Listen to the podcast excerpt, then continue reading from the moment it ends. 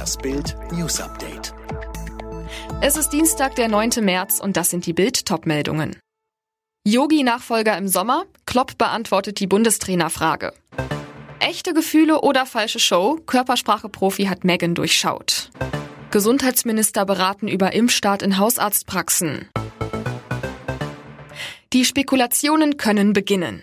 Bundestrainer Jogi Löw ist ab Sommer Geschichte, aber wer übernimmt? Ein Name, der immer wieder fällt, Jürgen Klopp. Kann sich der Liverpool-Trainer die Nachfolge vorstellen?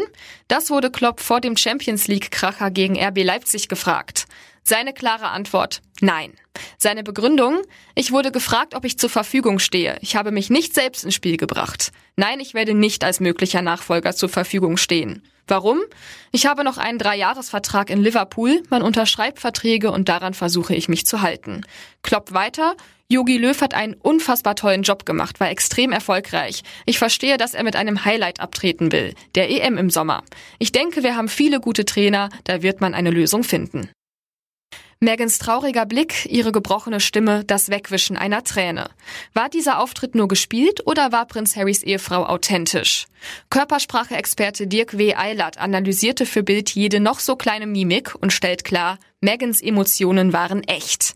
Der Experte verrät, was auf manche wie geschauspielert wirken kann, ist in Wirklichkeit der Wunsch, die Fassung zu wahren. Bloß nicht weinen, denn Tränen werden in unserer Gesellschaft schnell als Zeichen der Schwäche gedeutet.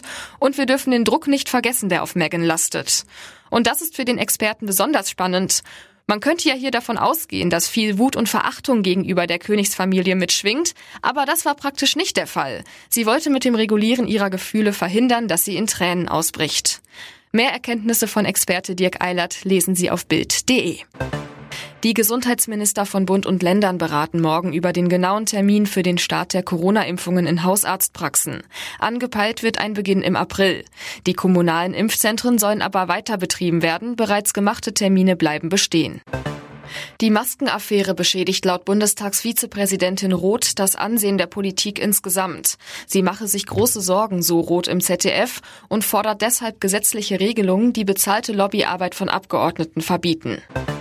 Als erstes EU-Land will Italien den russischen Corona-Impfstoff Sputnik V produzieren.